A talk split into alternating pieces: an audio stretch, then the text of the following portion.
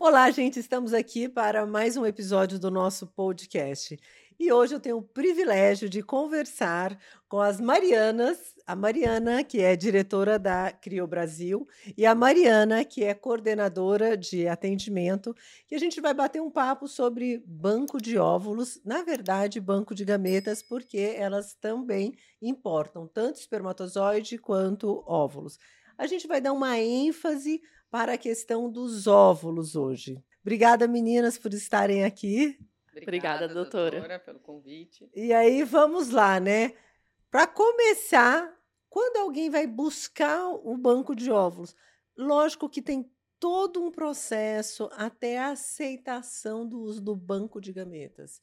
E aí, a Mariana, que faz o atendimento dessas pacientes, quais são os anseios? O que elas mais buscam, que elas mais perguntam, que eu acho que vai ajudar quem está escutando, com certeza, está nesse processo de banco de óvulos.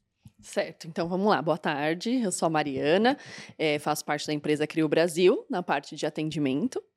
É, atendo as pacientes de óvulos hoje, né? E os maiores anseios que eu consigo perceber no atendimento é quando elas chegam, assim, a quantidade de óvulos, é, como funciona, quais são as, as garantias, óbvio, o custo, mas assim, é muito ainda insegura, né? Porque é o que você falou, elas chegam já é, tem que aceitar essa parte, então a gente faz todo esse trabalho de fazer o acolhimento, justamente quando elas chegam com todos esses anseios de é, e dúvidas, né? Então a gente faz esse acolhimento com elas, justamente para deixar elas mais confortáveis e, tranquilas na hora dessa escolha, né? Que é uma escolha muito complicada, difícil, delicada. Eu acho que a parte mais delicada é escolher uma doadora. Então elas já vêm com bastante dúvidas, né? Porque é um mundo novo para elas, então elas é, buscam buscam saber todas as, as informações, né, tirar todas as dúvidas, e nós conseguimos fazer isso através do acolhimento também, do atendimento e do acolhimento. Quando eu falo acolhimento, a gente atende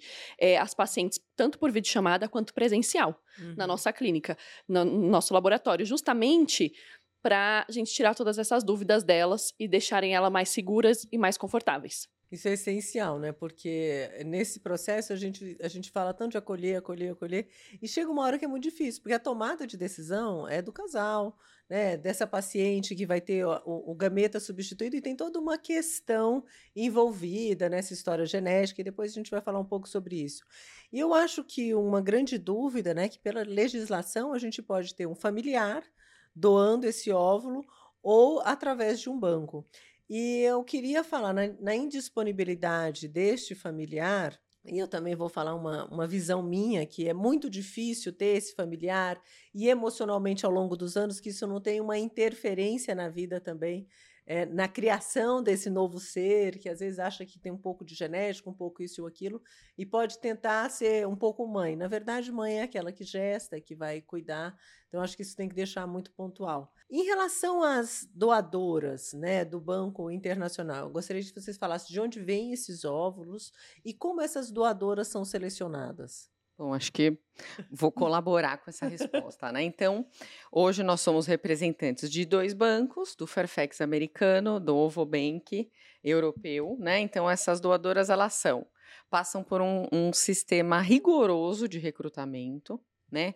Que envolve formulários, testes psicológicos, testes genéticos, toda a parte de mapeamento, né, de sorologias, exames, e que faz com que essa triagem ela seja difícil, né, doutora? Aqui no uhum. Brasil a gente entende que a doação de óvulos ela tem algumas barreiras justamente porque é, é difícil encontrar doadoras é, voluntárias que uhum. estejam dispostas né, a passar por essa série de exames antes né, de começar a tomar uma medicação, por exemplo, para poder fazer a coleta de óvulos. Né? Então, ele, é, esse, o processo de triagem é bastante rigoroso. Né?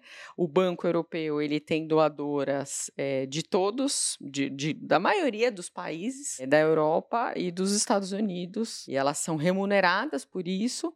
né, fora do Brasil, isso é mais fácil, elas podem ser pagas, então né, existe, a, existe uma legislação que as protege, diferente da doação que existe aqui no Brasil. E a gente tem que ser assim, acho que pelo bom senso, né?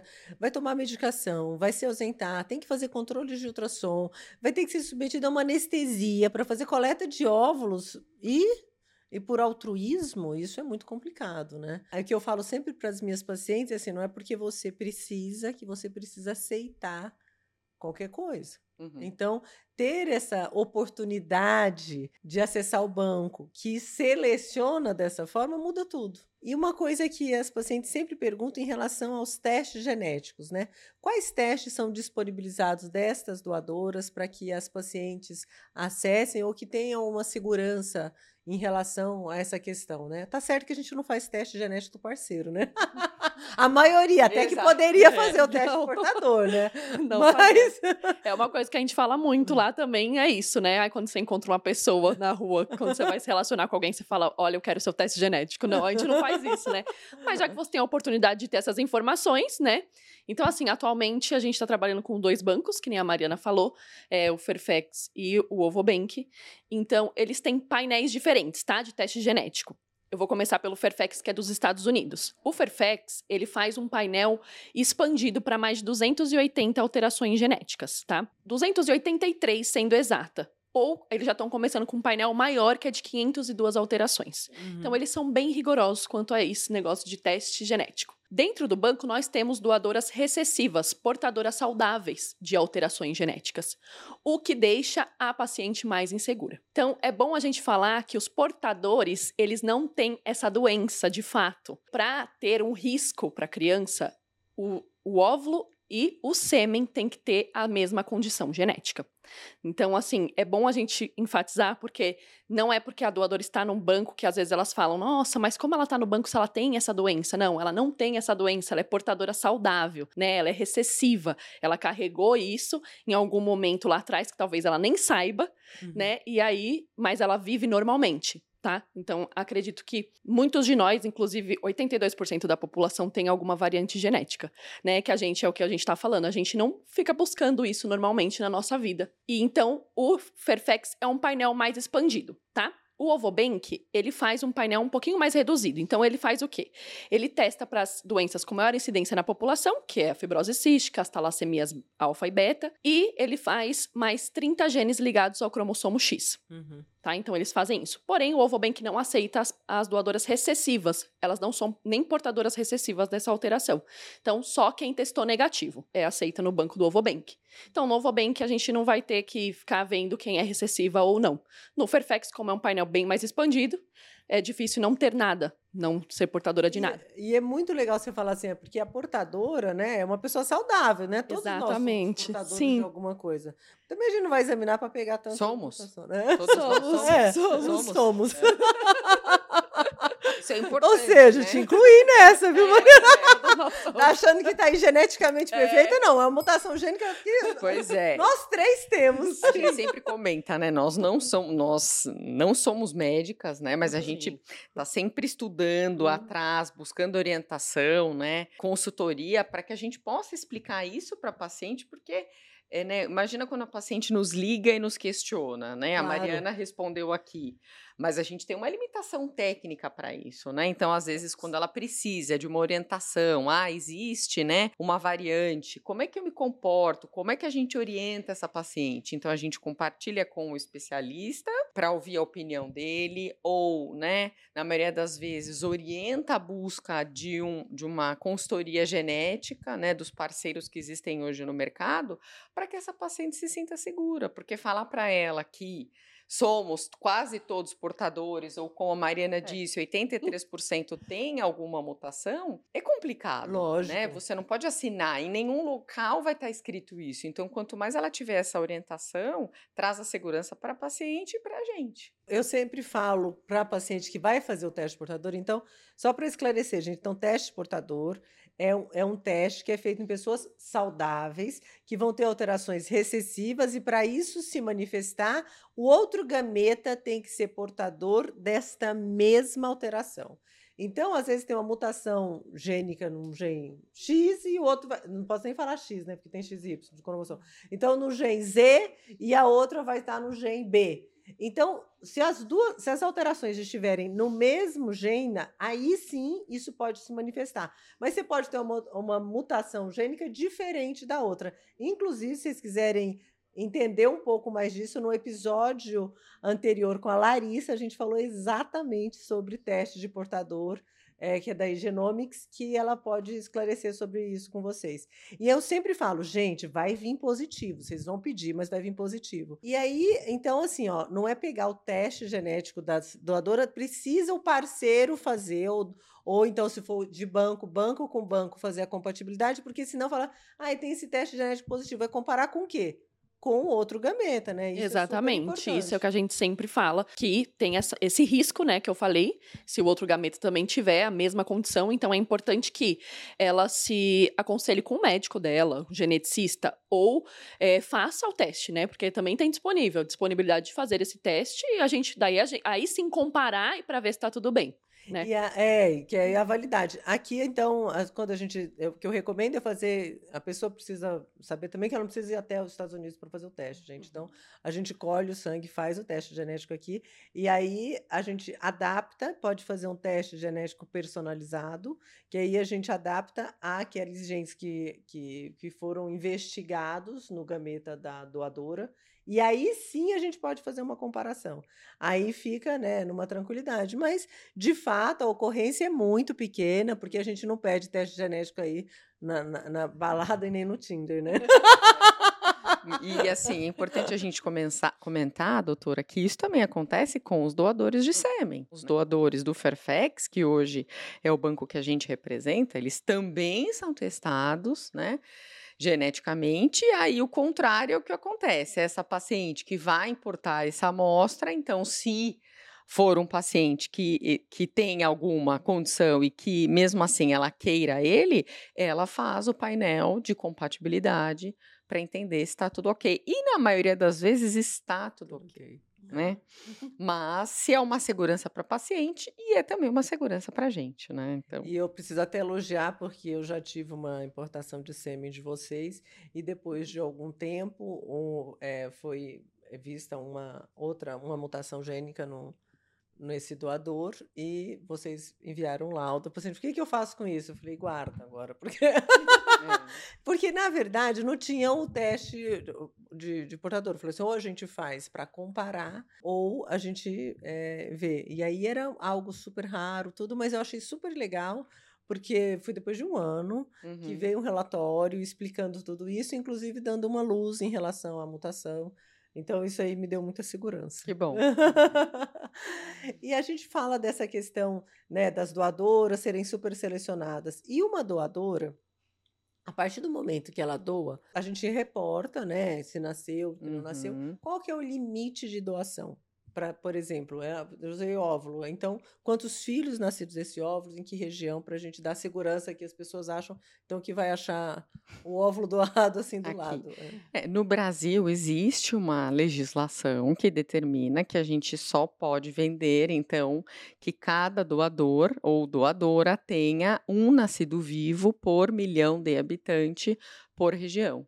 Então, todos os anos, as clínicas reportam os nascidos vivos, né, para o cisêmbrio. Nós também reportamos para a Anvisa, né, existe um controle rígido em cima disso, para que não seja é, comercializado nem óvulos, nem sêmen numa população maior do que é determinada. Então, a gente faz esse controle, inclusive, não da clínica onde a paciente realiza o tratamento, mas de onde ela reside. Porque a senhora uhum. deve receber, por exemplo, pacientes de fora de São Paulo, uhum. né? Então, a gente procura sempre fazer esse controle pela região, pela, pela, pelo local onde a paciente mora, para que seja tenha, tenha um controle mais é, rígido, né? Que a gente precisa cumprir a lei, precisa cumprir as normas. Por isso é que todo ano as clínicas precisam reportar e a gente também. É ótimo. E uma coisa que a gente fala assim, ah, vem o banco, vem como é, vai vir dos Estados Unidos ou vai vir de, de Espanha, do europeu, como é que ele chega aqui? Então é sempre uma questão para as pacientes saberem da segurança, né?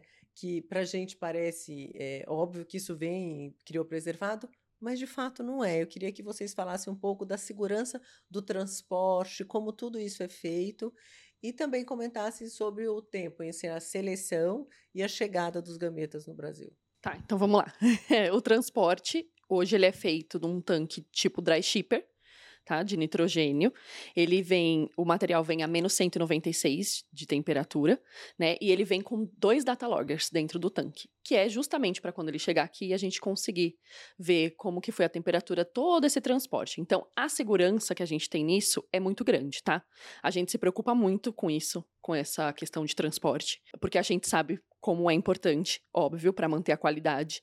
E aí, o que acontece? Esse transporte, ele demora um pouco porque é uma importação, então ele tem que passar pela alfândega, Receita Federal, tudo isso. Então, quando ele fica na alfândega, a gente reabastece o nitrogênio desse tanque de 7 em 7 dias. Então, ele é reabastecido, a gente faz esse controle tá? Muito rígido, assim, de reabastecer, ver o prazo certo, até ele chegar para nós na Crio Brasil. E aí, depois, lógico, a gente vai, vai, vai, vai para as clínicas. E uma coisa que, que eu acho importante a gente enfatizar é que isso tudo é absolutamente identificado, não é porque é, é isolado um material do outro, que, né? Uhum. Então não tem jeito assim de chegar, não é um tumulto assim que chegam os ovos, ai de quem é esse? Não, tá tudo certo, tá identificado, tem um controle até chegar no laboratório, né, para ter certeza de que não houve alteração dessa uhum. temperatura. E quando chega no laboratório, eles continuam congelados. A gente só vai saber desse descongelamento quando for fazer o processo né, de fertilização. Exatamente, doutora, isso mesmo. Ele vem sempre. É, tem as etiquetas, a gente consegue ver identificação, tudo isso já é feito desde lá do Fairfax, é, tanto de sêmen, ou do Ovobank de óvulos, ou do Fairfax de óvulos, né? Então é tudo sempre feito, muito rígido, justamente para a gente não ter essa troca, para não ter um erro, documentação, tudo isso é checado, dupla checagem, tripla checagem, o o quanto a gente pode fazer para a segurança das pacientes e das clínicas. É importante a gente comentar que lá na Crio Brasil nós temos um laboratório, né? Então a gente realiza além dos além das importações, né, de gametas, a gente realiza exames, né, para a investigação da fertilidade masculina, espermograma, fragmentação de DNA, e nós temos uma equipe de andrologistas e embriologistas que realiza esse trabalho, né? Então não é que chega e a Mariana vai lá fazer a separação desses óvulos, né? Tem uma pessoa técnica para isso, um responsável técnico que, que faz isso, né? E esse essa esse controle né, de temperatura e do transporte, doutora, é fundamental no processo. Por isso é que é importante o modo de importação desses gametas ser um modo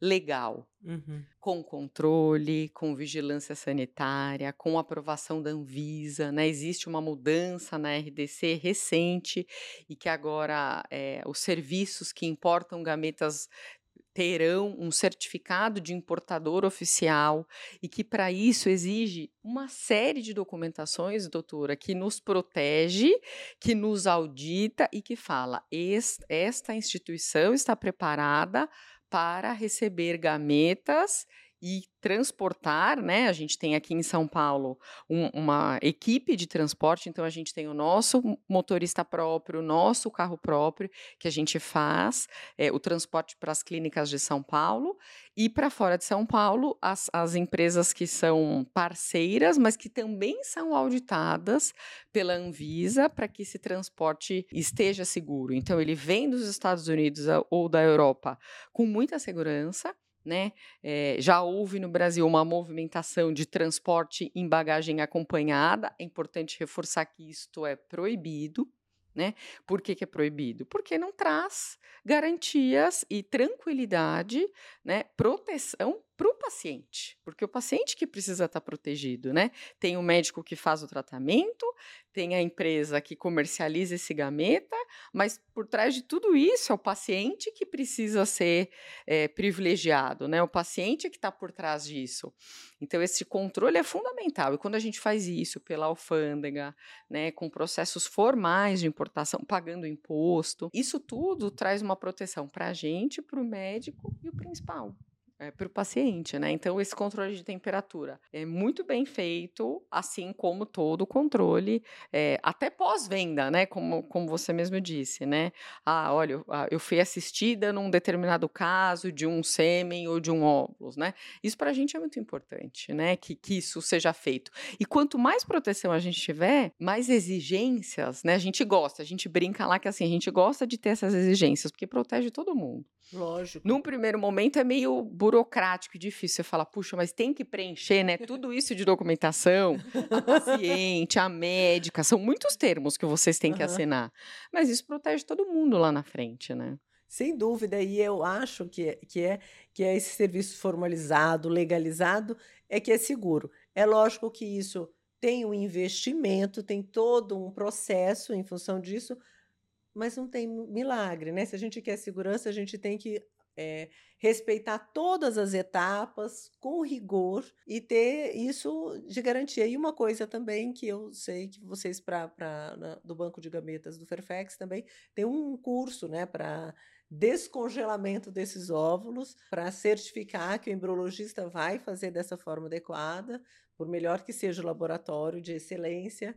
Então, é, eu também recentemente importei e soube dessa informação que tem esse curso adicional aí, né? É, na verdade, é, hoje em dia, né, para importação é, de, de óvulos, né, qualquer lote de óvulos que chega no Brasil, independente da clínica que seja o destino final desses óvulos, a gente envia um representante daqui do Brasil que acompanha esse descongelamento, né, que garante que chegou tudo bem, que esses óvulos estavam ok, né? Tem uma, uma, um relacionamento muito importante com a equipe de embriologia, com a equipe do médico, porque pode ser que aconteça alguma coisa. Não é para acontecer, mas pode ser que aconteça. E se acontecer, ambas as partes têm que estar tranquilas no sentido de falar, bom, fizemos o que podíamos, avaliamos, olhamos, nos comprometemos, manter esse controle depois que chega no Brasil, né? Então a gente faz esse, esse acompanhamento, como, como você disse, isso tem um custo, né? Porque uma coisa é a gente se deslocar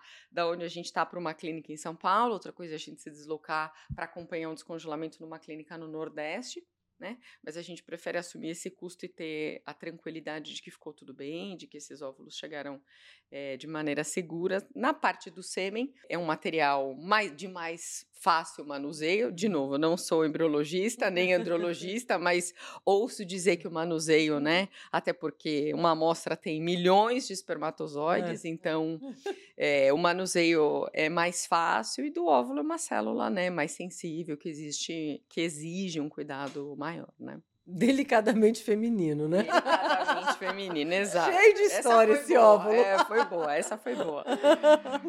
e em relação a prazos, né? Porque fica naquela ansiedade. Até então, estava esperando para engravidar, mas decidiu é para ontem, né? É. E aí, é. quando tem a questão de falar do banco, falou: olha, então tá, para a gente viabilizar essa gravidez, a gente precisa acessar o banco de gametas. E aí? Bom, eu vou falar assim, né?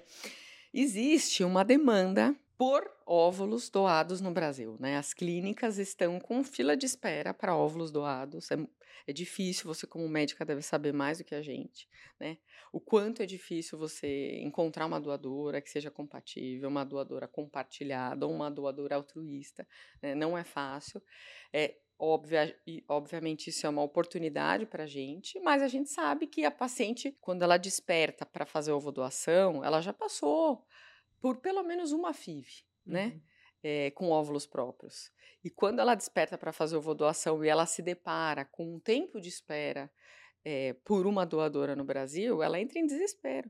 Né, assim, é preocupante. Uhum. Até porque, às vezes, ela está ansiosa por fazer o tratamento, outras vezes ela se depara com a idade, onde ela não pode esperar. Né? Então, o processo de, de, de importação, ele demora mais, né? É, do, que, do que ter óvulos no Brasil, mas existe uma boa notícia, por exemplo, que com essa mudança dessa nova RDC, a gente vai poder ter estoque de óvulos e amostras de sêmen no Brasil. Então a entrega vai ser mais rápida. Hoje, né, uma entrega quando você a partir do momento que você escolhe um doador, passa pelo processo de aprovação na Anvisa, ele um lote de óvulos ou uma amostra de sêmen, pode demorar entre 45 e 50 dias para chegar. Dependendo da data do pedido de óvulos, que a gente faz uma vez por mês, pode ser até 60 dias. Parece que é muito. A gente sabe que é, a gente se coloca no lugar da paciente, né? É, mas é melhor ter a garantia Mas de é que vai esperar. chegar dos 60 dias do que entrar numa fila e não ter expectativa de quando isso vai chegar. Quando a gente puder ter esses óvulos aqui no Brasil e essas amostras de sêmen aqui no Brasil, vai ser muito mais fácil, né? Porque a gente vai poder ter uma entrega mais rápida, mais imediata e isso vai vai vai eh, facilitar para o paciente tanto como prazo e eu acredito, né, como preço, porque a gente vai ter um- um poder maior de fazer isso. Então, Ótimo. que venha o estoque. que venha o estoque. E aí, assim, né? A gente quer compartilhar com, com todo mundo, né? É, é notícia em primeira mão, né? Que agora nós vamos lançar aí nos próximos dias o nosso Banco de Sêmen Nacional.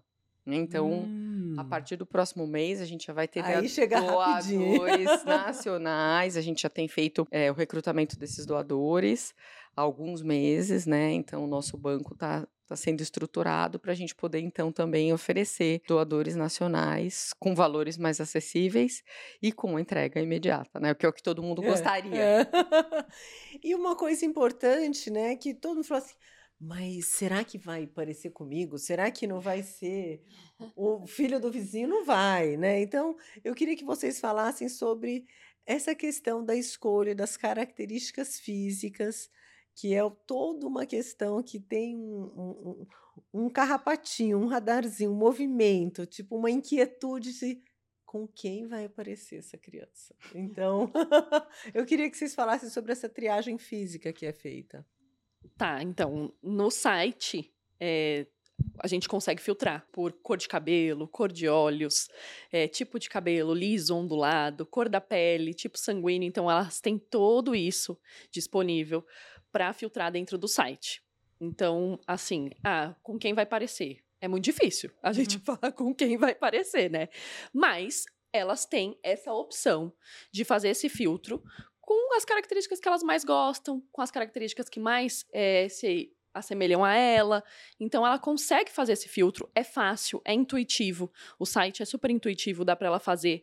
Eh, a gente tem no, no Ovobank o Ovomatch, que é uma ferramenta de reconhecimento facial, que ajuda muito as pacientes. Porque além de uma equipe que faz essa busca, eles contam também com, uma, com, uma, com um aplicativo que faz eh, esse reconhecimento. Ele soma, né? Ele faz alguns, eh, alguns pontos faciais, né? E aí ele ajuda. Então, assim, além dessa equipe do Ovobank, ainda tem esse aplicativo que vai buscar e vai ajudar as pacientes. Então, vai trazer uma, uma doadora mais compatível com a receptora. E Tá. vem, vem parecida mesmo. Assim, né, doutora? É, eu, eu, eu volto à pergunta. Uhum. O quanto é difícil, né? Não é convencer a paciente, mas é compartilhar com a paciente a necessidade que ela tem naquele momento. Olha, você precisa partir para a ovodoação. E eu acredito, né, trabalhando anos com reprodução humana, acompanhando o trabalho de especialistas como você, que a segunda pergunta, ou a primeira pergunta, mas vai parecer comigo, né? Uhum, E uhum. como a Mariana falou, uma coisa muito difícil, né? eh, de se responder. No Brasil, a doação tem que ser anônima, então você, você ainda no Banco Internacional, eu falo, tem os prós e contras. A gente pode oferecer e, e mostrar as características e fotos, que às vezes, para algumas pacientes, isso é um problema, porque ela cisma ou ela se preocupa demais com características físicas, quando ela deveria estar preocupada com o painel genético, com a segurança desse gameta, e não só com a cor do olho ou com enfim, um hobby que a pessoa gostava, ou com uma altura, né, desse doador ou dessa doadora. É, Mas mais do que isso, é, é compartilhar que existe uma maternidade que, vo- que a mãe vai fazer a gestação, né? Tem a epigenética, não sou geneticista, mas existe a epigenética, né? Que está relacionado ao meio ambiente, que está relacionado à gestação. Existem estudos que falam sobre isso. A gente não aborda isso com a paciente, até porque... Eu abordo. Isso! o médico já aborda, né? Então, o nosso trabalho é muito de, de colaborar com a expectativa dela. Então, quando a gente oferece o atendimento presencial ou remoto, é justamente porque a gente sabe que ela tem muitas dúvidas. No Banco Nacional é assim: é a cor do cabelo, a cor dos olhos, a altura, a cor de pele e tchau. É mais fácil para umas, mais difícil para outras. No Banco Internacional são muitas variantes, né? É, são muitas variáveis. Existem várias opções. Pra, em algum momento pode deixar a paciente confusa para outras, para uma maternidade independente, por exemplo, né, onde ela, uma paciente vai escolher é, o doador de sêmen, por exemplo, é uma escolha fantástica, né? Ela pode é, usar e abusar desse doador, mas é complicado. A gente se coloca ao lado da paciente e fala: olha, estou aqui para te ajudar. Qual é a sua dúvida, né? O que que o que que está é, dificultando a sua escolha? Porque é uma escolha difícil, né? E eu acho também uma coisa que você falou assim: ah, às vezes ela está se preocupando com isso ou aquilo. É, e uma coisa que eu é, reforço é se tem muito, muito questionamento, talvez essa pessoa não esteja totalmente preparada para esse processo. Então, é, eu também é, sempre reforço um apoio psicológico nessa tomada de decisão e ao longo desse processo porque não é uma atitude fácil, vem de, um, de momentos de muita frustração, de muito luto, e aí talvez tenha alguns questionamentos que falam assim, não, isso aí não, não isso aí está passando um pouquinho, talvez uhum. você não esteja aceitando esse processo para implicar com isso. Eu olho também muito esse lado, e quando chega aquela doação que está assim pronta, que cai, que veste, eu falei, uhum. nossa, essa está pronta para tá engravidar tá dessa forma. E a gente acompanha né, o nascimento de famílias que se que se formam a partir nem lembra que tem gameta doado nessa história. Porque... Nem lembro. Eu conheço histórias de diversas pacientes, inclusive de amigas minhas, que fizeram ovo doação e que e que ficou tudo bem. E tá tudo certo. Tá tudo certo. Quando a paciente chega pra gente, doutora, ela já chega pronta, ela já teve esse trabalho, né, que é feito pelo especialista. Uhum. Ela já vem certa, olha, eu preciso de uma doadora de óvulos ou de um doador de sêmen, né? Para nós é mais fácil, mas ainda assim a gente se coloca ao lado da paciente para colaborar, né, com a escolha dela, né? Às vezes ela fala, ah, escolhe para mim. Aí, é, aí... Não dá para a gente fazer isso, né, doutora? A gente colabora sempre com e compartilha com o especialista é. quando ela tem dúvidas, como a que você disse, né, que passa um pouquinho do limite e, mas a gente não pode, por exemplo, aconselhar um acompanhamento psicológico que, na minha leiga opinião, é fundamental no processo de uhum. ovo doação. Eu também acho. É, quando envolve um. Ah, não, eu, não, eu acho que, na verdade, acho que todo mundo ia fazer terapia. Mas, em algum momento da vida. Então, se vocês não têm um terapeuta, pode perguntar que eu indico. Mas. e não, quando a gente tem um, um, É um trauma, é um luto, é um, é um não, é um sonho que não, não é alcançado. E não é só em relação, né? Só, parece que é pouco, mas não é em relação só a questão do filho, né? Tem muitas questões envolvidas nesse processo. A decisão da maternidade independente, a decisão de um casal homo ter, né, uhum. né, solicitar um gameta, que seja óvulo, que seja espermatozoide, né? Então tem toda uma história envolvida nisso, né? Mas é o máximo fazer parte, parte desse processo, né? E é assim, depois que as crianças, as crianças nascem, elas compartilham conosco a mesma coisa com os médicos e as fotos das crianças, né? E, e mandam pra gente, compartilham e falam que nasceu. Isso para nós não tem preço. É prazeroso, é. né? É prazeroso porque é uma família que começa dali, né? É. Sem filosofar, mas é a verdade.